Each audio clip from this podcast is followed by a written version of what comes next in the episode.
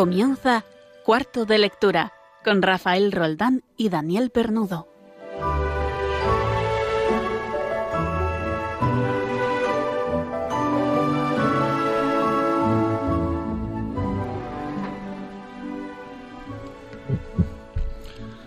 Buenas noches a todos. Eh, los que somos padres, cuando educamos a nuestros hijos, tenemos claro que queremos que tengan la piedad de los santos. También queremos que sean tan valientes, honestos y leales como el Cid.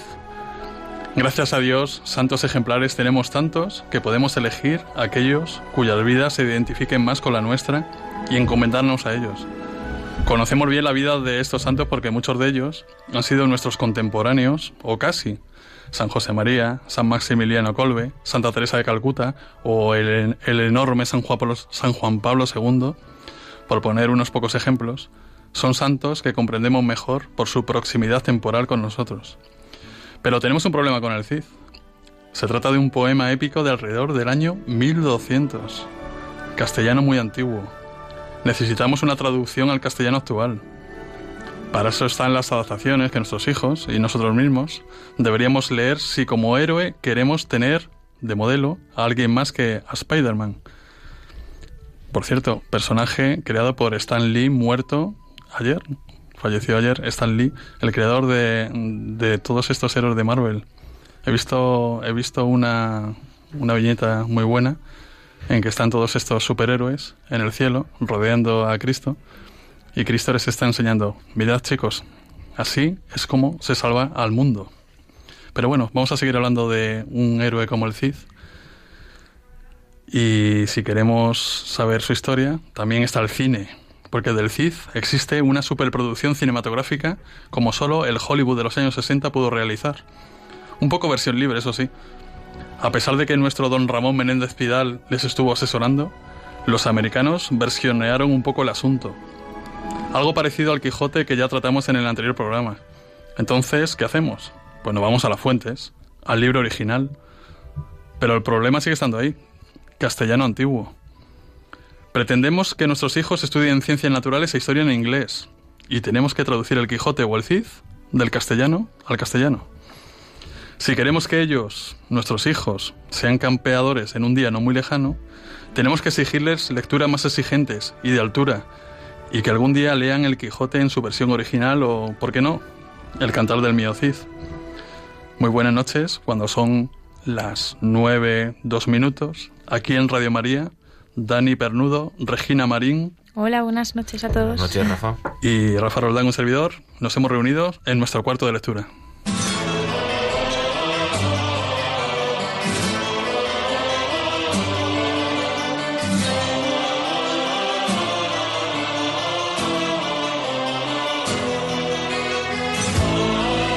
Hoy tenemos un programa surtido, como siempre. Y Regina, ¿qué vamos a tener hoy? Bueno, pues al igual que ya hicimos la semana pasada, retaremos a nuestros oyentes a adivinar el título de una obra solo con escuchar el principio de la misma, que podrán ustedes enviar sus respuestas al email del programa cuarto de lectura arroba radiomaria.es. Por favor, mm, no os olvidéis de poner vuestro nombre y de dónde nos escribís.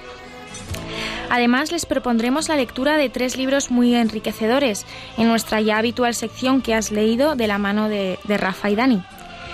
Eh, además, en la entrevista del día charlaremos con Miguel Luis Sancho, que nos dará su visión de la literatura como escritor infantil y juvenil. Y por último, una vez más, enfrentaremos cine con literatura, esta vez estudiando la figura del Cid dentro del cine.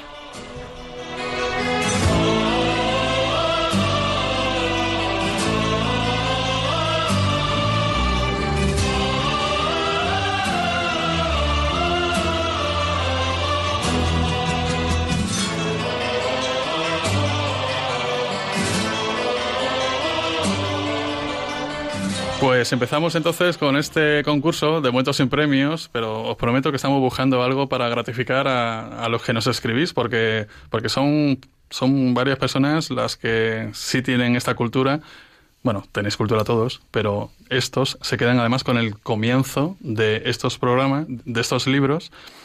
La semana, hace dos semanas, planteé un comienzo de una novela y han acertado Jaime Gómez Gutiérrez de Valladolid, y Carlos María Bieli, que no nos dice de dónde escribe, por favor, decidnos de dónde escribís. Enhorabuena a ellos y la solución era Moby Dick, el grandísimo, la grandísima narración de Herman Melville. Voy a proponeros otra. Entonces, tenéis que escribir, ¿cómo, es el correo, Regina? Sí, pues mandan ustedes sus respuestas al correo del programa cuarto de lectura arroba radiomaria.es. Empiezo, eh, este libro empieza así, perdón, no empieza así, empieza la dedicatoria. La dedicatoria es la siguiente. A León Bert, pido perdón a los niños por haber dedicado este libro a una persona mayor. Tengo una excusa seria. Esta persona mayor es el mejor amigo que tengo en el mundo. Tengo otra excusa. Esta persona mayor puede entender todo, hasta los libros para los niños. Tengo una tercera excusa. Esta persona mayor vive en Francia, donde pasa hambre y frío. Tiene mucha necesidad de ser consolada. Si todas estas excusas no son suficientes, quiero dedicar este libro al niño que este señor ha sido. Todas las personas mayores fueron primero niños, pero pocas la recuerdan. Corrijo entonces mi dedicatoria a León Berg cuando era niño. Así comienza este fantástico libro con esta dedicatoria. Si ya sabes quién el título y el autor, pues ya estás escribiendo. A cuarto de lectura arroba radiomaria.es.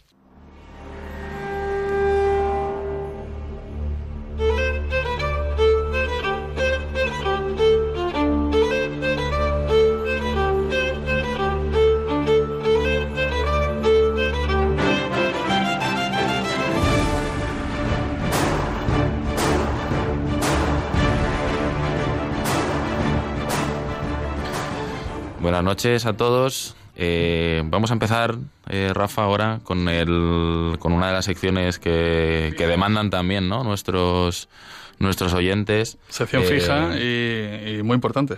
El qué has leído, qué hemos leído. nos consta que muchos preguntáis por al final de los programas, por oye, este libro, ¿cómo se llamaba? Aprovecho para recordaros que ya están disponibles en la web de Radio María los podcasts del programa. Recordad, si buscáis por el nombre, cuarto de lectura, daréis con los tres primeros programas de esta, de esta primera temporada que llevamos.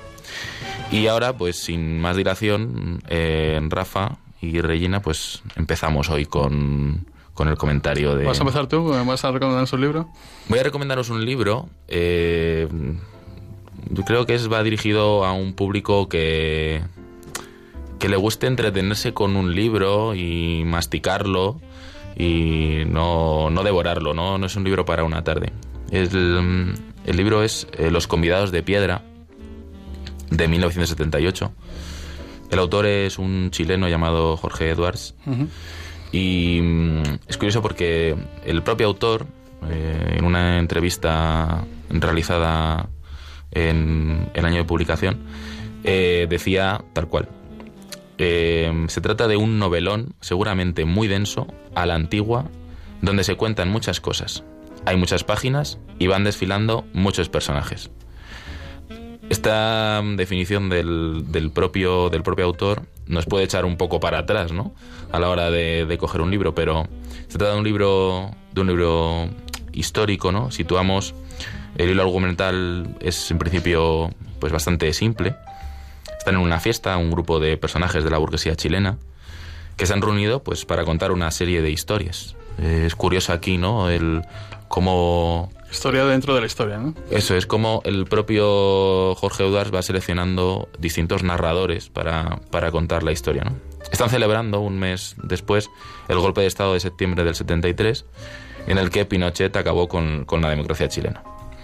Y cuentan historias que se refieren a ellos mismos o a otros personajes que por diversas cuestiones no han sido invitados a la fiesta porque habían sido en años anteriores revolucionarios o de repente espiritistas o se adhirieron a filosofías orientales.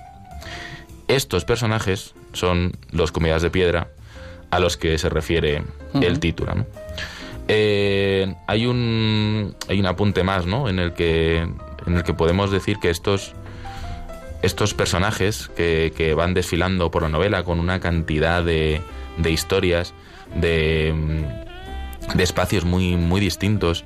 Eh, podemos decir que son unos los, los, momios, los que se reúnen en casa de Sebastián, que digamos que es el personaje principal si es que hubiera alguno. eh, que son los que celebraron estos momios, los que celebraron el derrocamiento de, de Allende, con que se cerraba para ellos, de una manera un tanto ambigua, por cierto, mientras comentan los rumores de represión brutal o se sienten afectados por el toque de queda y la vigilancia policial, un periodo de incertidumbre ¿no? que, se abrió, que se abrió en aquellos años. Eh, ellos, eh, estos momios, son los elegidos por, por Edwards, por el autor, para hacer la historia de esos ausentes, de esos convidados de piedra. Y en la cual pues van analizando eh, la historia de aquellos que no están. Eh, de las actitudes encontradas entre unos y otros personajes, pues eh, podemos sacar y extraer un complejo eh, cuadro del contexto político y, social chileno. ¿no?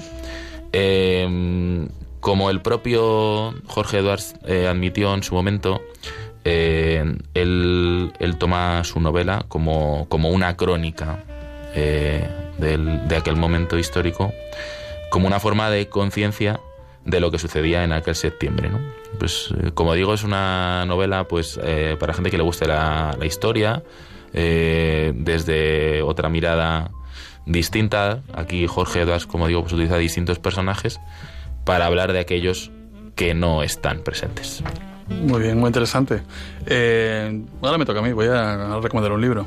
Esto es un libro de testimonio. Es una lectura muy estimulante, a mí me gustó mucho. Yo la doy, la doy a, la, aconsejo mucho a, a chavales que tengan ya hábito de lectura, con 15, 16 años, ¿no? Y es, se llama Requiem por Nagasaki, de Paul Glynn, que es la historia de Takashi Nagai, que era un converso y superviviente a la bomba atómica, la bomba atómica que, cayó en Nagasaki, ¿no?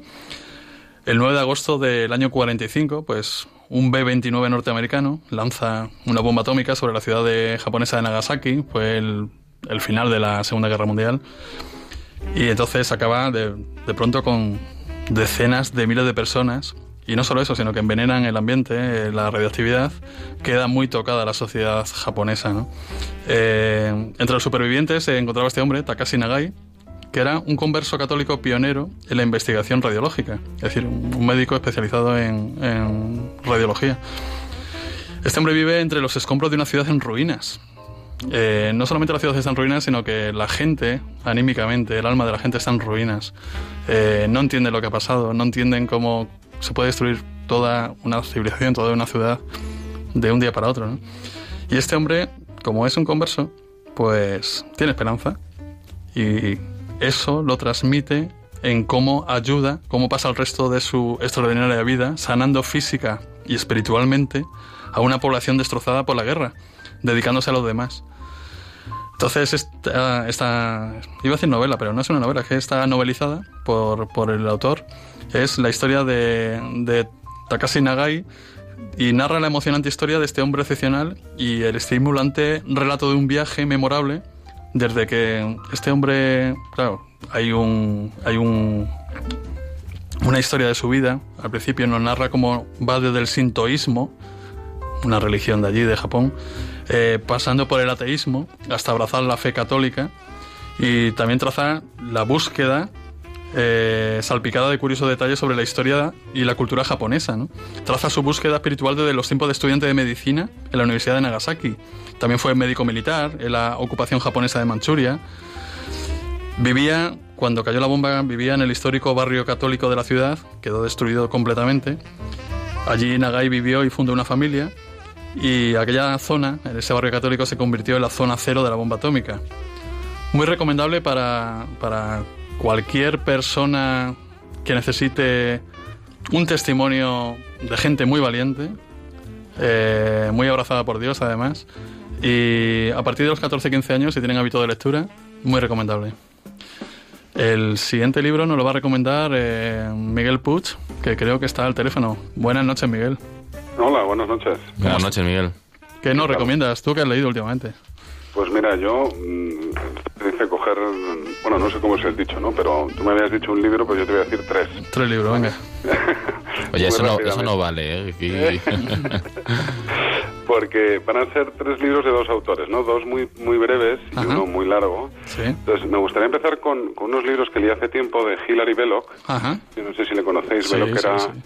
Escritor eh, principios del siglo XX, eh, de origen francés, pero era de origen francés realmente, pero vivió toda la vida en, él se sentía inglés también, ¿no? Fue el, el, el gran amigo de Chesterton, Sí. de hecho fue uno de los artífices de su conversión ¿no? al catolicismo. Entonces él tiene dos libros que a mí me encantaron, dos ensayos muy cortitos. Uno se llama El Estado Servil y otro se llama Europa y la Fe. Y son verdaderamente recomendables, o sea, muy, muy sencillos de leer, porque Belloc tiene una manera de escribir ensayos que, que, que es muy directa, muy sencilla y nada compleja. Yo no sé si es un estilo también, Miguel, no sé si es un estilo de este tipo de escritores conversos, eh, esa sencillez, ¿no? Igual que C.S. Luis, por ejemplo, ¿no? Esa, Bueno, es- sí, sí. Eh, lo que pasa es que Chesterton, por ejemplo, es mucho más es mucho más roscambolesco. O sea, escribe maravillosamente, pero es da muchas vueltas. O sea, son muy distintos la manera de escribir de Belloc y Chesterton, por ejemplo. ¿no? A mí me encantan las dos, porque cada uno tiene su estilo. Entonces, eh, el Estado servil, además, es muy interesante porque habla del distributismo, o sea, habla de esa tercera vía económica contraria al capitalismo y, al, y al socialismo que se estaba Y tan, por descubrir, además, en esta época. Efectivamente. Y luego Europa la Fe es un bueno es una historia, una breve historia de- del cristianismo en Europa que es maravillosa. Yo esos dos libros los recomiendo mucho, porque además son cortitos, se leen muy rápido y muy ilustrativos. Estado servil, ¿cuál es el siguiente? El... Europa y la Fe. Europa y la Fe. Y Europa y la Fe. Muy y bien. luego Y vas a rematarnos y voy a rematarnos con otro que es lo contrario, ¿no? O sea, si estos son dos libros cortos, el tercero que recomiendo son seis volúmenes, cada uno de cerca de 300 páginas, ¿no? Que son las la crónica de Churchill de la Segunda Guerra Mundial, ¿no? Su, Una- su, su, sus memorias de guerra, ¿no? Sí, las memorias de la Segunda Guerra Mundial. Churchill escribió un montón de cosas, ¿eh? Premio Nobel, ¿no? De literatura. Premio Nobel en el año 53, si no me equivoco. O sea, que es, aparte de ser todo lo que fue, o sea, yo no voy a hacer aquí ahora un elogio de Churchill, pero realmente fue un tipo muy especial, ¿no? Y una de las cosas que fue fue escritor. Y entonces estas crónicas de la Segunda Guerra Mundial son realmente sensacionales. O sea, hay que cogerlo todo con, con sus características. Lógicamente es tremendamente subjetivo, porque son él fue artífice de Eso, esa- eso es lo divertido de época memorias. ¿eh? Claro, por supuesto. Hay gente que dice que estas memorias fueron también una especie de justificación de sus actos, ¿no? Pero a mí realmente me, me encanta. O sea, hombre, yo si alguien quiere leer sobre la Segunda Guerra Mundial, no le recomendaría que solo leyera esto, pero que sí leyera esto y algo más, ¿no? Porque te da una visión de la Segunda Guerra Mundial eh, muy personal, muy particular y de alguien que lo vivió desde el primer, vamos, en primera línea, En no se primera podría línea. decir casi, y es muy, muy interesante. ¿Vale? Muchis- Y esas son mis tres recomendaciones. Muchísimas gracias, Miguel, por tu aportación. tres, recomenda- de qué. tre- tres recomendaciones que nos darán para unas cuantas tardes de, de lectura. Sin duda. A ver, a ver si llegan las vacaciones pronto, Miguel. Un saludo, Miguel. Efectivamente, gracias. Un saludo. Adiós. Hasta luego.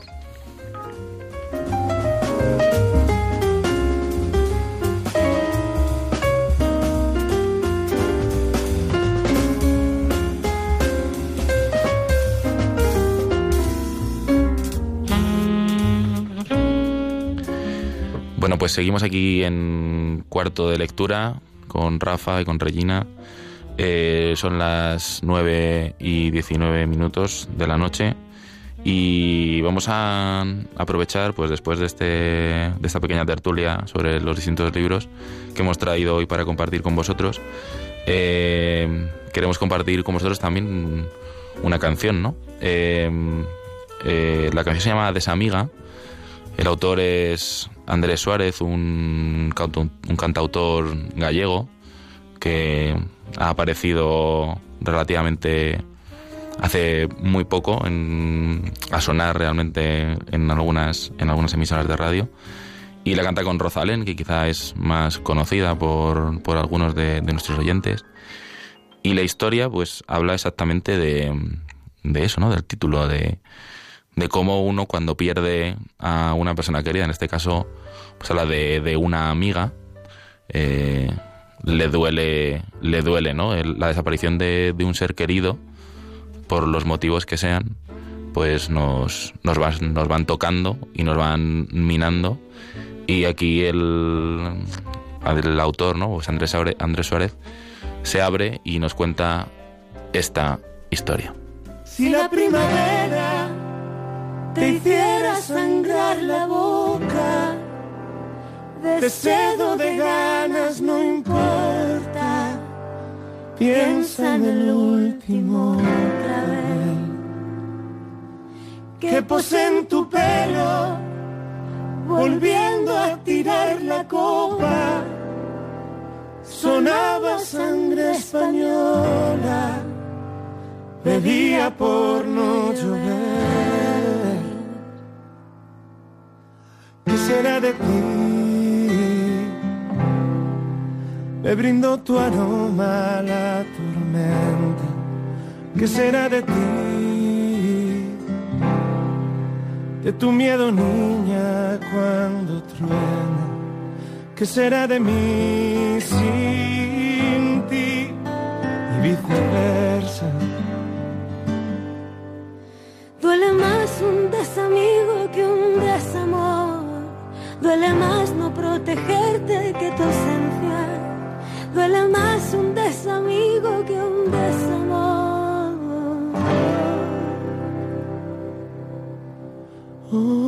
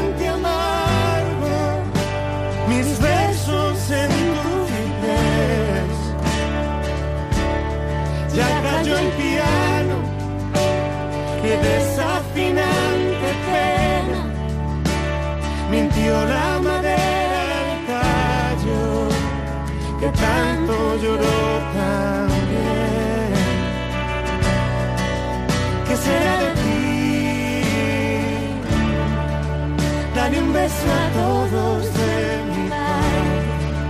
¿Qué será de ti? Hoy se bate en duelo aquel instante, el día en que te fuiste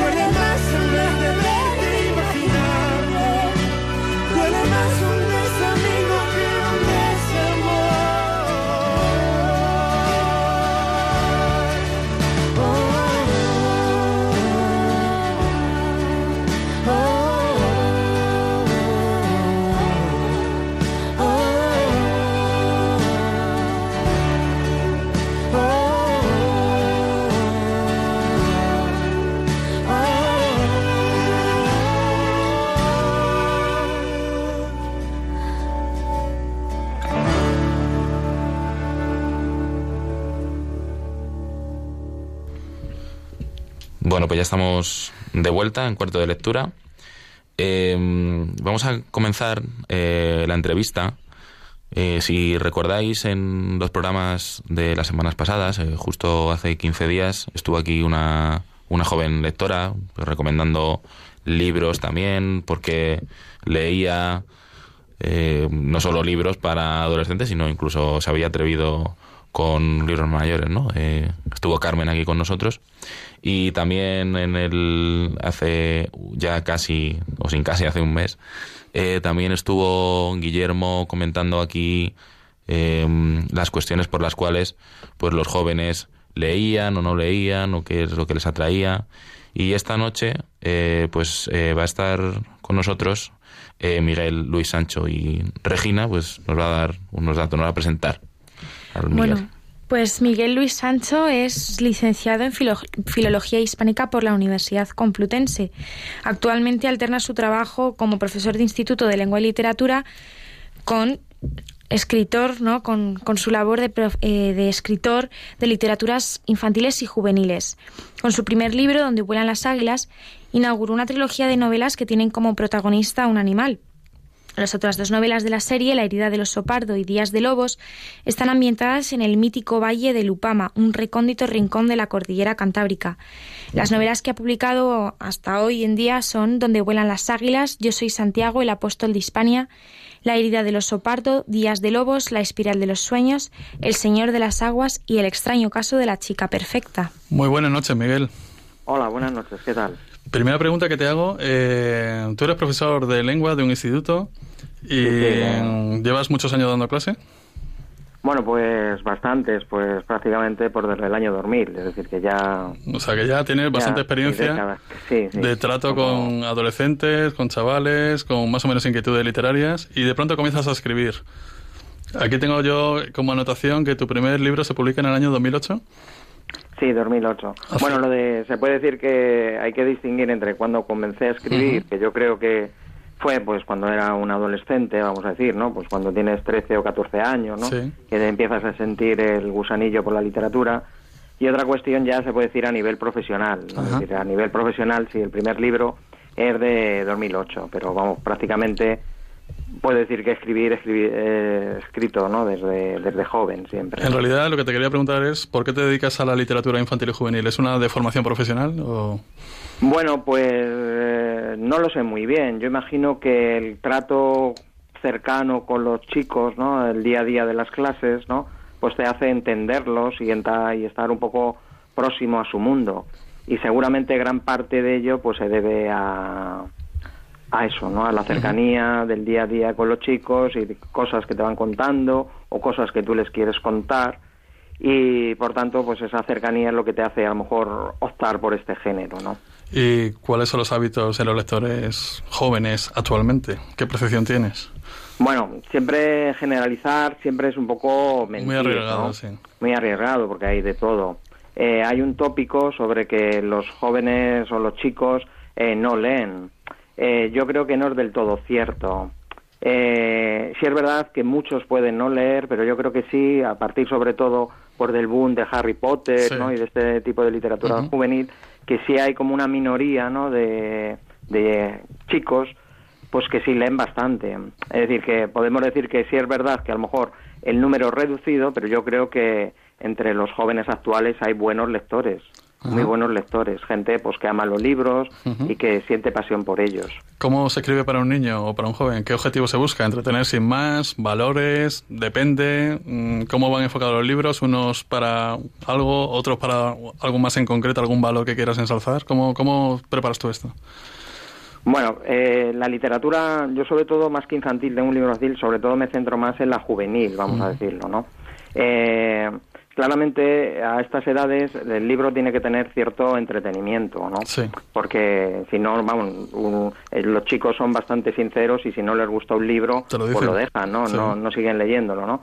Por tanto, tiene que tener una dosis de entretenimiento, ¿no? O de enganche, ¿no? Es decir, tiene que contarles una historia que les atrape, ¿no? O que sea un poco tópico. Pero también eh, yo creo que la literatura no solamente tiene que ser evasión para pasar un rato, ¿no? Sino que tiene que también transmitir algún mensaje. Ajá. Por tanto, yo creo que las novelas también tienen que ser éticas, ¿no? Pero no moralizantes, en el sentido de que no se trata de soltarles una tesis, un discurso, Es proponerles, sino, ¿no? sino proponerles una serie de comportamientos humanos, ¿no? O de cuestiones, ¿no? Y que eso es lo verdaderamente interesante, ¿no? No se trata de darles un sermón, entre comillas, ¿no? Sí. Yo soy mayor y te sermoneo, ¿no? Te digo lo que tienes que hacer, sino plantearle unos modelos, se puede decir, juveniles o de vida, eh, bueno, pues que infundan algún valor, ¿no? Algún sentido, ¿no? Que les diga cosas, ¿no? Que les ayude a descubrir también lo que son como personas. Eh, Miguel, en, en relación Sí. a esto que comentas, ¿no? De, de aquellos libros que tenemos que buscar que, que enganchen a, a un primer eh, ser que se, que se acerque a un libro, ¿no? Más allá de, de los clásicos cuentos infantiles. Eh, ¿qué, qué opinión tienes acerca de de las lecturas obligatorias eh, en los colegios, ¿no? Esta está también un poco discusión eterna. Claro, bueno, la, el, yo se puede decir que tengo las dos visiones, ¿no? Como creador, ¿no? Como autor y como docente, ¿no? Como profesor. Claramente los docentes tenemos un problema, que es que hay unas lecturas que hay que evaluar, ¿no? Eh, lo ideal sería, bueno, pues proponer listas abiertas, ¿no? De lectura, donde Sí. los alumnos, pues se puede decir que eligieran, ¿no? Por dentro de sus gustos, ¿no? Vamos a hacer una lista, vamos a ver, 10 libros, pues que eligieran el que cada uno eh, le interesara más. Pero claramente eso es un poco difícil, ¿no? De luego de llevar a la práctica. Entonces, eh, bueno, pues aunque la práctica docente exige lecturas obligatorias, también el- la labor del profesor de literatura yo creo que tiene que ser invitar y descubrir ¿no? a los alumnos nuevos libros, ¿no? Que no tengan que ser siempre obligatoriamente leídos, sino, bueno, sugerirles, abrirles caminos, hablarles de la literatura. Y ese también yo creo que es una labor importante, ¿no? Del, del docente. ¿Tú has notado, Miguel, eh, una evolución en- desde que escribes, incluso desde que das clase en un instituto, eh, sobre el lenguaje utilizado en los libros? ¿no? Son importantes las descripciones, el lenguaje visual prima mucho más ahora. Hay ahora novelas de estas que son auténticas sagas, con muchas páginas, que cada capítulo te dura tres, nada, tres, tres páginas y muy de poca, poco descriptivas, muy con mucha acción, muy cinematográficas, por decirlo de alguna manera. ¿Qué opinas sobre, sobre utilizar este lenguaje? ¿Tenemos que alternarlo? Bueno, yo creo que aquí depende de cómo se entienda la literatura juvenil.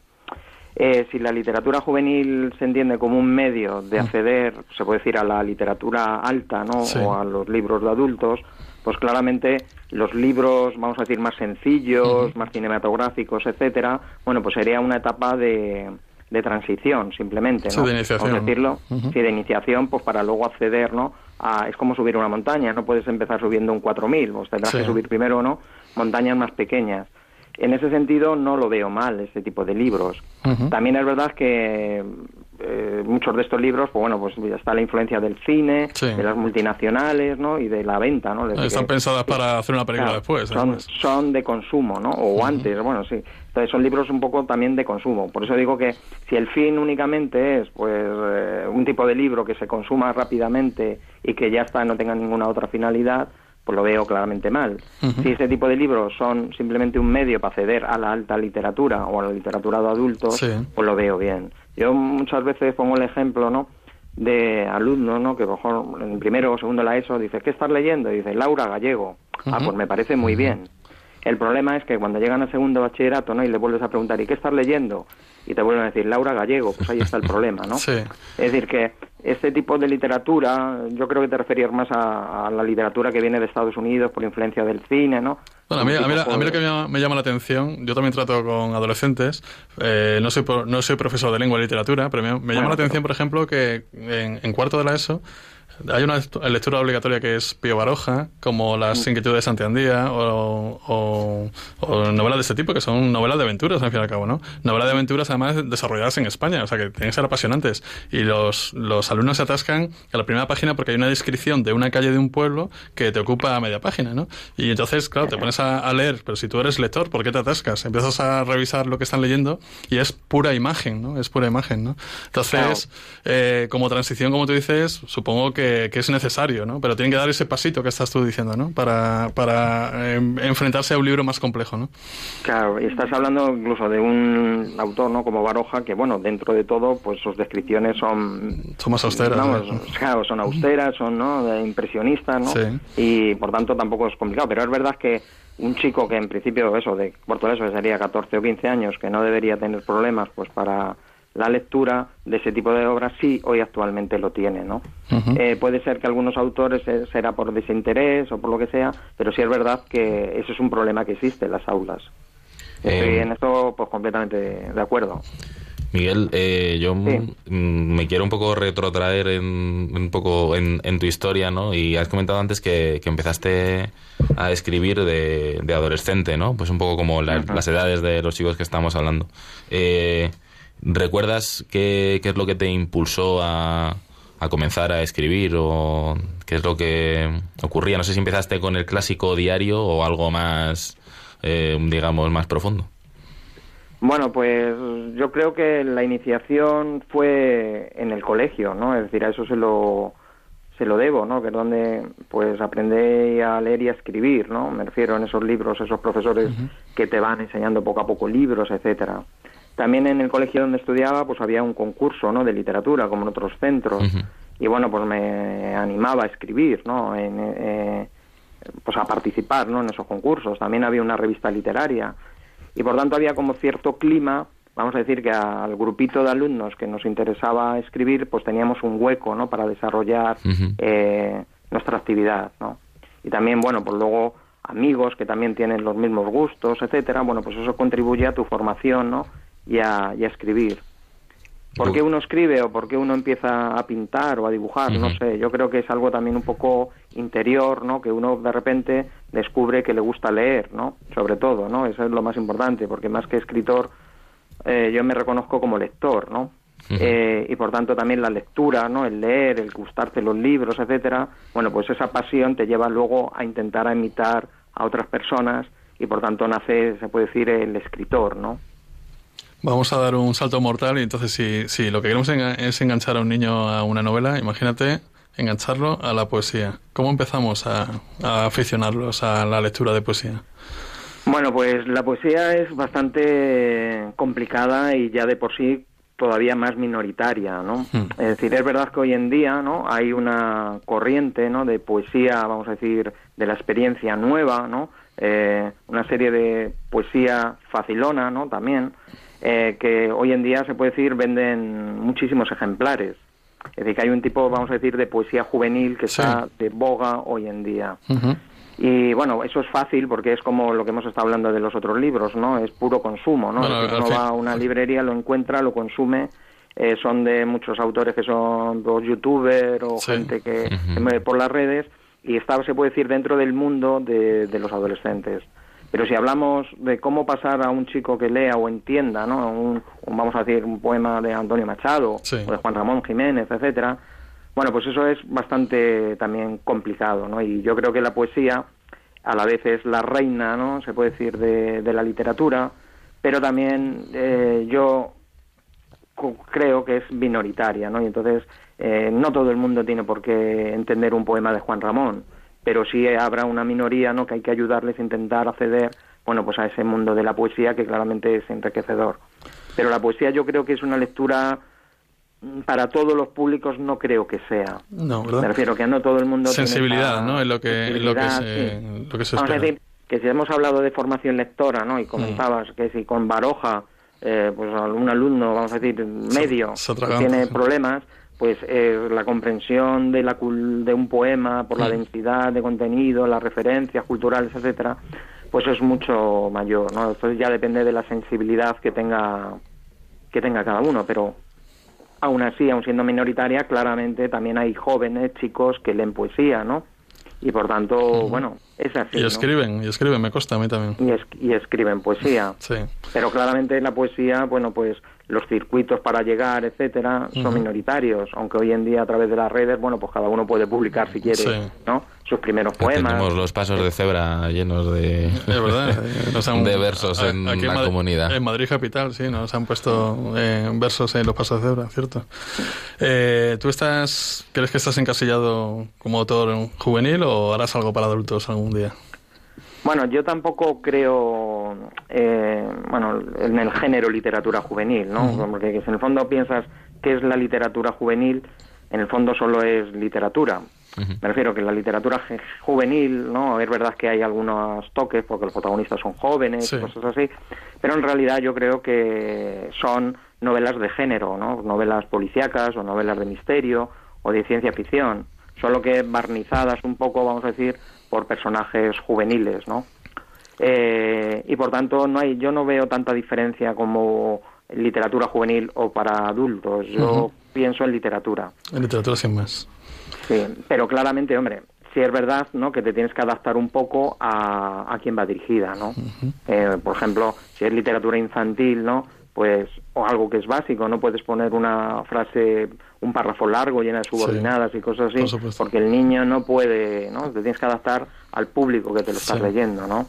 Igual también en la literatura juvenil, bueno, pues a veces el vocabulario, aunque quede muy bien escribir luciéndote con cultismos y cosas así, Sí. pues a lo mejor eh, tienes que utilizar un lenguaje, no digo coloquial tampoco, pero bueno, no tan Más elevado, accesible, ¿no? sí.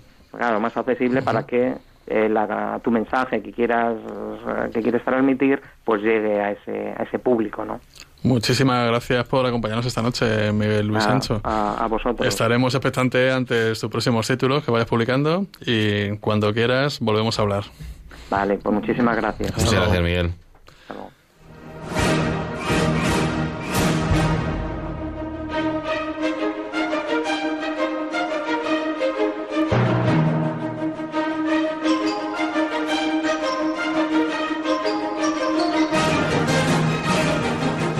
Esta sintonía que ya nos vamos conociendo eh, enfrenta en el ring a la literatura contra el cine.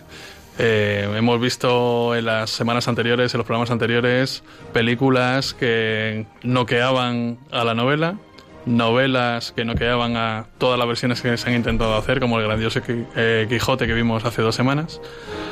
Ahora vamos a hablar de otro gigante, que es El Cantar del Mío Cid, bueno, esto es un, un poema de...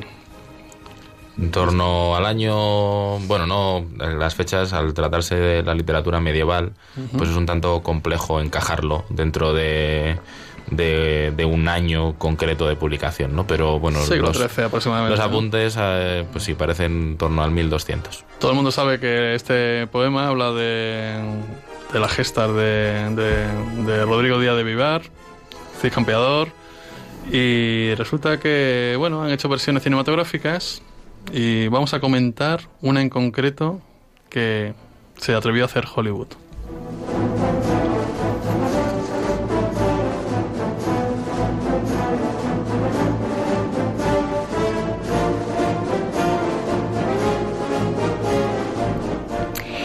El Cid es una película épica dirigida por Anthony Mann y con Samuel Bronston como productor, basada en la vida del guerrero castellano Rodrigo Díaz de Vivar, el Cid.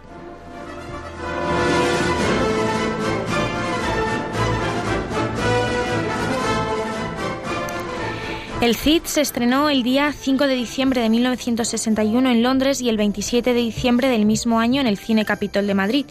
El rodaje se había iniciado un año antes, el 14 de noviembre de 1960, aunque la historia de la película hay que remontarla una década antes.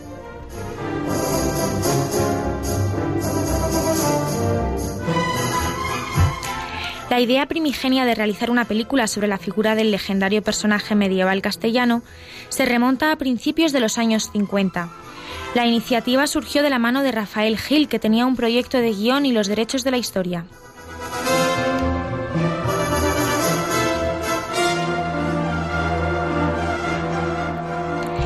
El guion lo estaba preparando Vicente Escriba con el asesoramiento histórico de Gonzalo, Gonzalo Menéndez Pidal, hijo del prestigioso historiador don Ramón. Para el reparto se preveía la participación de Francisco Raval en el papel estelar.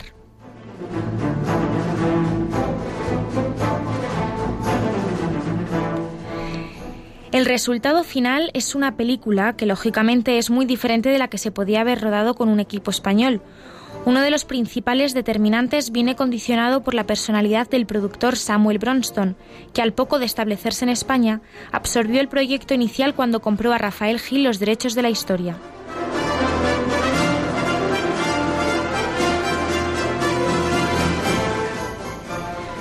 Del proyecto inicial no se conservó prácticamente nada, ya que el guion de escriba fue, fue rechazado.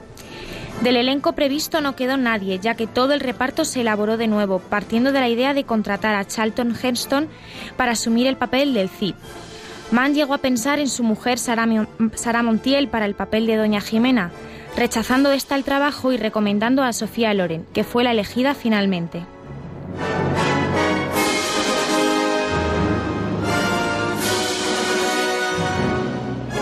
Por tanto, de un proyecto inicial necesariamente modesto en sus pretensiones y cuya proyección exterior hubiera sido limitada, se pasa a uno nuevo muy ambicioso y con un claro carácter de super- superproducción y con proyección internacional.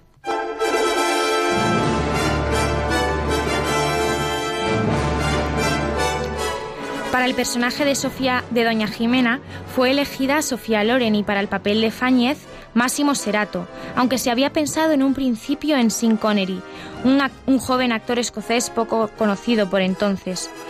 Para la elaboración del guion fue contratado Philip Jordan, escritor, productor y guionista perseguido por el macarcismo, y que ya había firmado textos de gran calidad.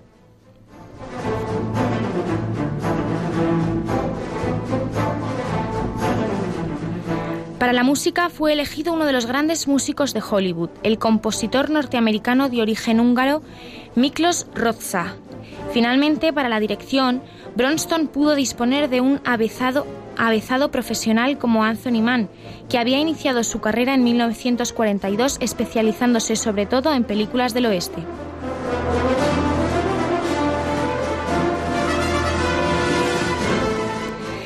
Casi todo el rodaje de la película se realizó en España, Ampudia en Palencia, Torrelobatón en Valladolid, Belmonte en Cuenca, Sierra de Guadarrama, Toledo, Valladolid, Zamora, Burgos y Peñíscola.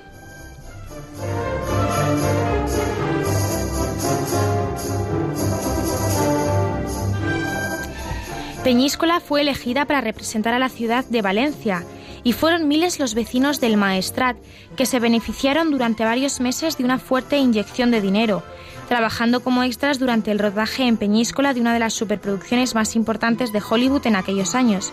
Pagaban nada más y nada menos que 20 euros al día y un bocadillo de tortilla, y eran cientos los extras que a diario querían un papel del tipo que fuese.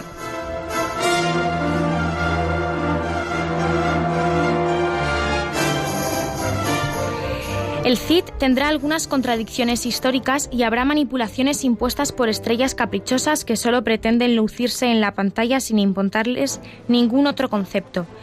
Pero es la película favorita de Martin Scorsese y el presidente Kennedy, que fue un fan entusiasta de la, de la misma y sobre todo el personaje central, invitando a Charleston Heston a la Casa Blanca para que le hablara del Cid campeador. Hasta 1961, fuera de nuestras fronteras, nadie sabía quién era el Cid. Desde entonces se estudió en muchos colegios estadouni- estadounidenses y del resto del mundo.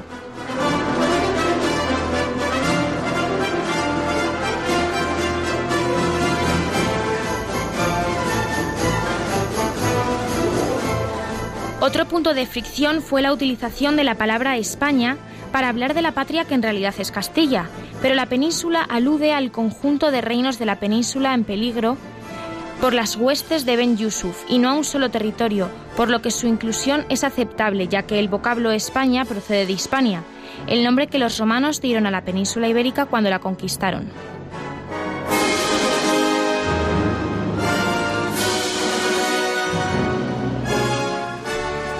En cualquier caso, superado un rodaje interminable, la película del Cid, guste o no a los puristas del material literario y aún considerando que ha envejecido mal como pocas, fue un éxito de público y optó a tres Oscar, uno de ellos por una canción muy poco española llamada The Falcon and the Dove, compuesta por el húngaro Miklos Rozsa.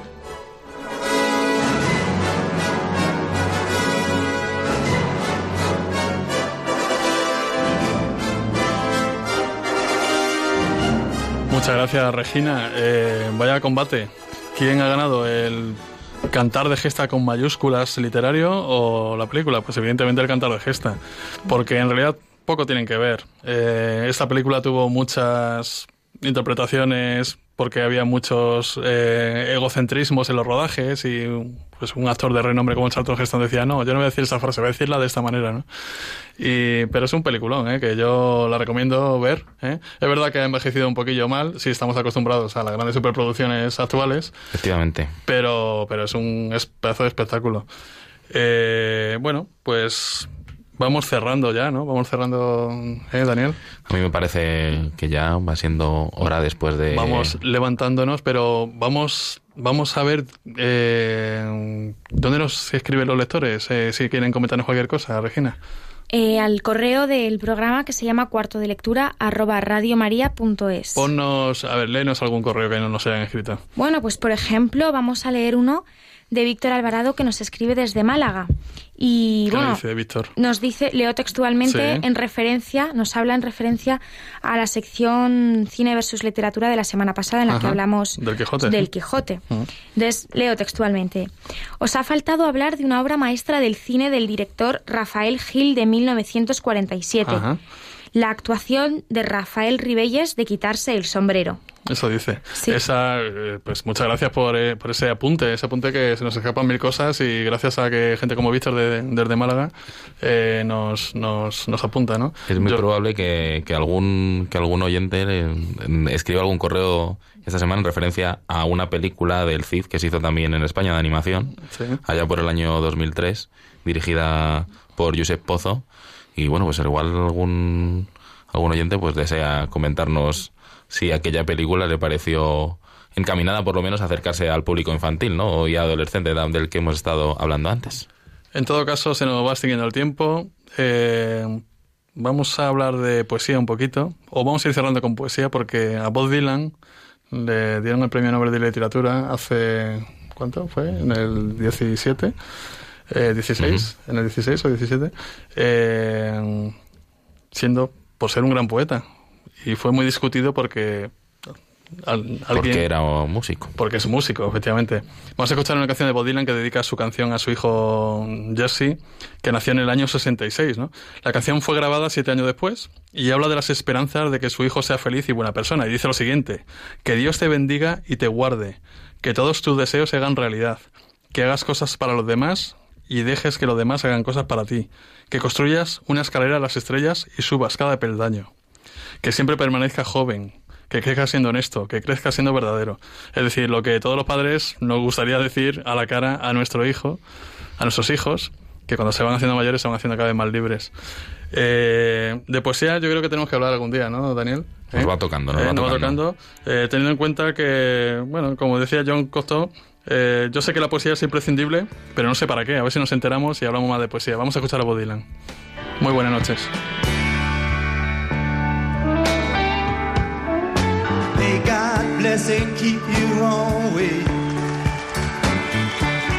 May your wishes all come true. May you always do for others and let others